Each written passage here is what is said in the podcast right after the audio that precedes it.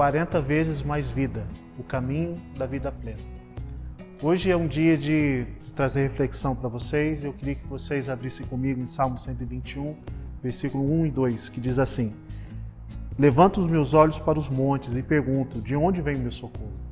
O meu socorro vem do Senhor, que fez os céus e a terra. Talvez você já tenha ouvido falar desse versículo, talvez você já tenha estudado ele, ou até mais, você já viu pessoas abrirem ele e colocarem ali na cabeceira da cama ou em algum lugar da casa, pensando que isso ia trazer algum tipo de benefício ou coisa assim. Mas na verdade, é, vai além daquilo que nós estamos lendo e entendendo sobre esse versículo.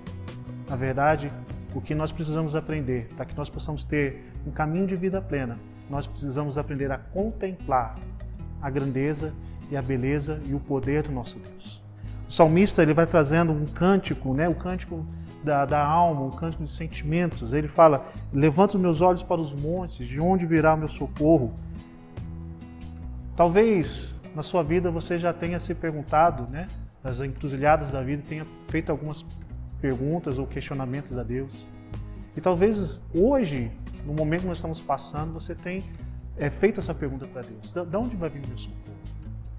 E o interessante é que a resposta vem, né? O meu socorro vem do Senhor que fez os céus e a terra. Que a reflexão de hoje seja para contemplarmos a grandeza, a beleza e o poder do nosso Deus.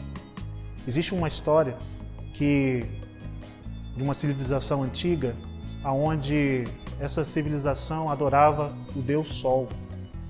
E como toda religião, elas tinham um sacerdote, tinham ali os seus afazeres. E, e um dia, um sacerdote saiu para meditar, estava meditando, olhando o sol, contemplando o sol, e de repente as nuvens vêm e ofuscam toda aquela grandeza do sol. E aquele sacerdote integrado com aquilo, ele pega e fala assim: como que a nuvem pode é, é, ofuscar a, a grandeza do sol? E naquele momento ele começa a buscar o Deus que criou o sol. E na medida que ele ia buscando, na medida que ele ia é, se envolvendo mais com essas perguntas e o seu ser começa a, a, a entender mais sobre isso, Deus começou a se revelar para ele. Que hoje o desafio possa ser esse: você parar no tempo do seu dia, parar no tempo e contemplar a beleza e a grandeza e o poder de Deus através da natureza. Você possa contemplar aquilo que Deus fez. E como o salmista está dizendo aqui, você possa ter essa resposta através da contemplação do que Deus fez. Que Deus nos abençoe, que você tenha um ótimo dia.